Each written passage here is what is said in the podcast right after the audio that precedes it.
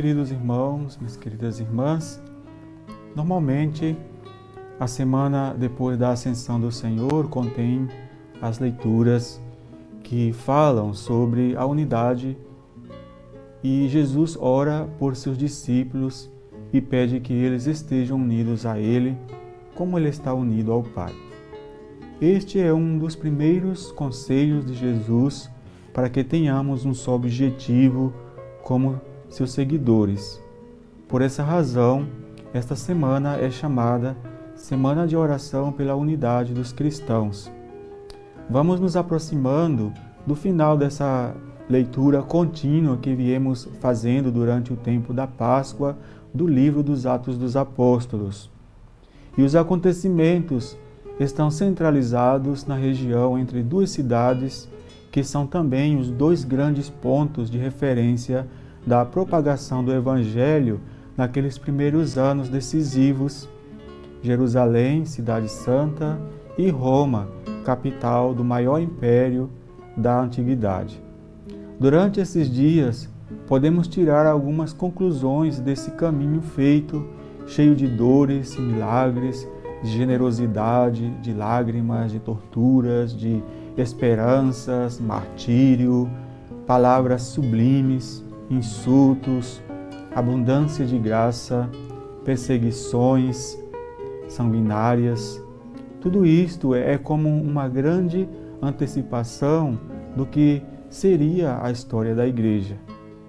Jesus conclui sua oração de despedida usando o apelativo Pai Justo.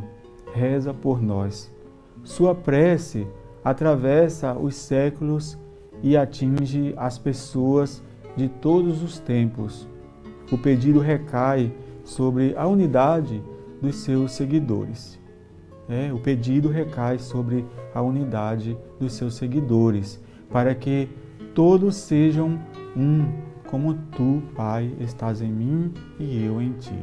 Essa união entre Jesus e o Pai é um dos ensinamentos e testemunhos que os discípulos deverão oferecer ao mundo. É importante que todos conheçam esse movimento da Trindade em benefício da humanidade. O Pai ama o Filho e o envia ao mundo.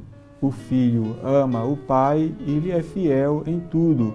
E ao encerrar sua missão terrena, Jesus envia o Espírito Santo.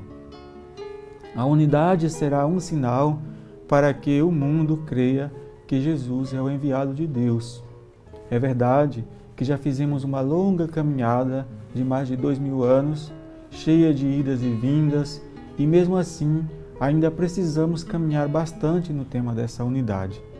Atualmente, vivemos num mundo polarizado, onde constantemente travamos disputas políticas, étnicas, de raça e cor, religião e crenças diversas, onde cada um deseja a perfeita aceitação de si, do seu jeito, como suas diferenças e opções. Poucas vezes paramos para pensar que somos muito pequenos, que jamais atingiremos a perfeição somente por nossos esforços, mas atingiremos metas possíveis através do amor. Jesus não pediu ao Pai que todos fôssemos imbatíveis, inatingíveis, mas pediu que estivéssemos unidos. A Igreja tem feito um grande esforço para dialogar com os que caminham para Deus de, uma, de outras formas, diferentes da nossa, mas esse desejo de unidade que vem de Cristo é sempre combatido, rechaçado, criticado. A campanha da fraternidade desse ano é um grande exemplo disso. Foi praticamente cancelada em muitas dioceses porque deu-se enfoque em pontos possivelmente contraditórios e, junto com eles, perdeu-se o que era bom. Ainda não aprendemos a esperar o joio crescer junto do trigo para depois saber qual é, é qual, qual é qual. Numa das campanhas da fraternidade ecumênica mais bonitas que tivemos, se não me engano, a de 2000, foi lançada uma música de um autor chamado Cimei Monteiro, que resumia a grande esperança da igreja nesta unidade. Se caminhar é preciso, caminharemos unidos.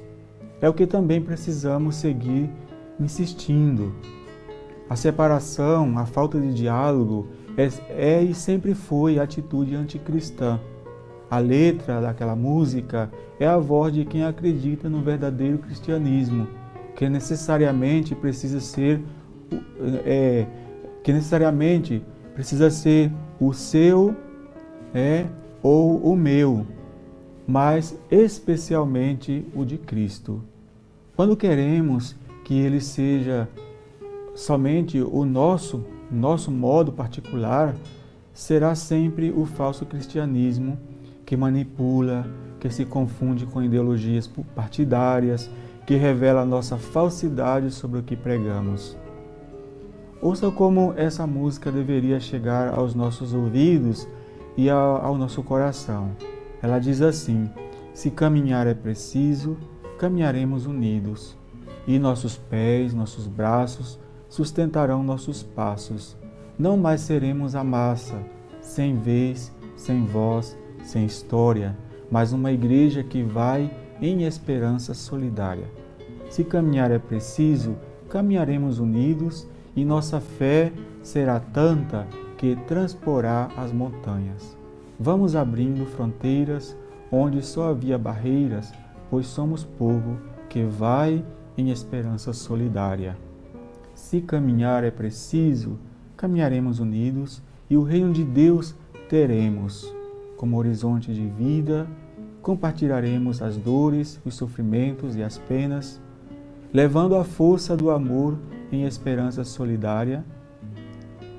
Se caminhar é preciso, caminharemos unidos, e nossa voz no deserto fará brotar novas fontes, e a nova vida na terra será ante, antevista na, nas festas.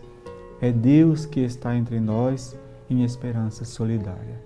Então, meditando essas palavras dessa letra tão bonita dessa canção, peçamos ao Senhor Senhor Jesus, que sejamos um contigo. Dai-nos a unidade e a paz.